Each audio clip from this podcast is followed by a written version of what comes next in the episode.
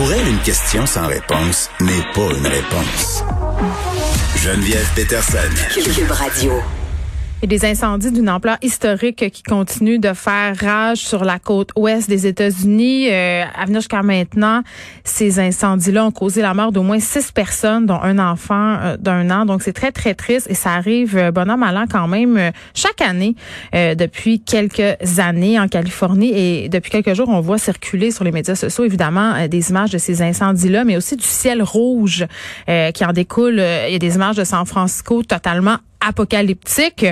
Et on s'en va parler avec Patrick Beaulieu, qui est un Québécois qui habite en Californie. Patrick Beaulieu, bonjour. Oui, bonjour. Vous êtes où précisément? Ah, je suis à San Francisco. OK.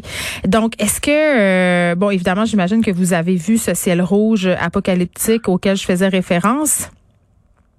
Oui, en effet. Et puis euh, au début, les gens pensaient que bon, c'était des effets Photoshop, des choses comme ça. Je peux confirmer que c'était vraiment réel. Euh, le ciel était arrangé. Euh, si, les gens connaissent le film Blade Runner 2048, 2049, ça ressemblait exactement à ça. Et là là. c'est quoi l'ambiance là-bas? Est-ce que les gens ont peur? Est-ce que vous êtes beaucoup affectés par la fumée? Ça dépend en fait de l'endroit où les gens habitent. À San Francisco même, où je suis, mm. euh, nous sommes entourés d'eau et il y a peu de forêts, donc les risques pour la population est minime, euh, autre l'effet de la fumée. Mais pour les feux comme tel, dans les régions moins habitées et plus où il y a plus de forêts, un peu plus loin, euh, le risque est courant. Comme vous avez mentionné, ce sont des choses qui se répètent régulièrement. OK, donc je comprends que pour les habitants près de vous, c'est un peu business as usual.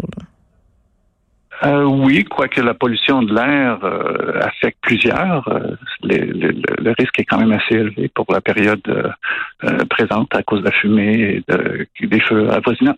Bon, Monsieur Beaulieu, vous n'êtes pas nécessairement près des incendies en ce moment, mais vous l'étiez il y a deux semaines. Vous avez séjourné en camping dans la célèbre parc Big Basin, et là, ça, ça a été vraiment touché là, par les flammes.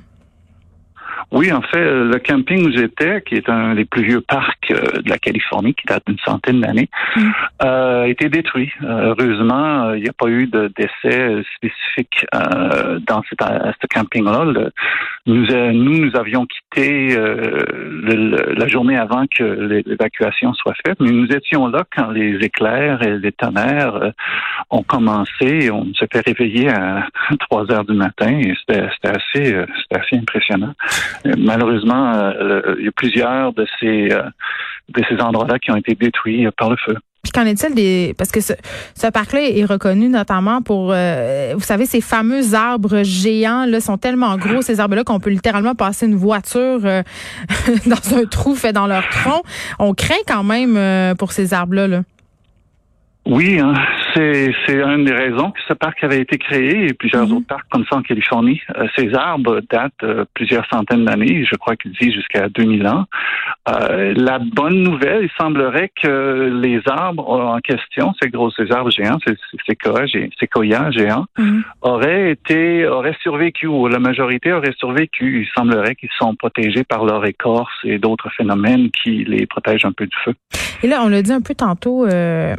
Patrick Beaulieu, ces feux-là, maintenant, on voit ça depuis quelques années. Ils semblent toujours euh, grossir davantage, faire de plus en plus de ravages. Est-ce que, euh, ça fait bizarre à dire, mais est-ce que vous êtes comme rendu habitué? Euh, je croirais que oui. C'est un peu une surprise pour moi. Je suis un peu nouveau dans la région. Ça fait seulement une vingtaine d'années.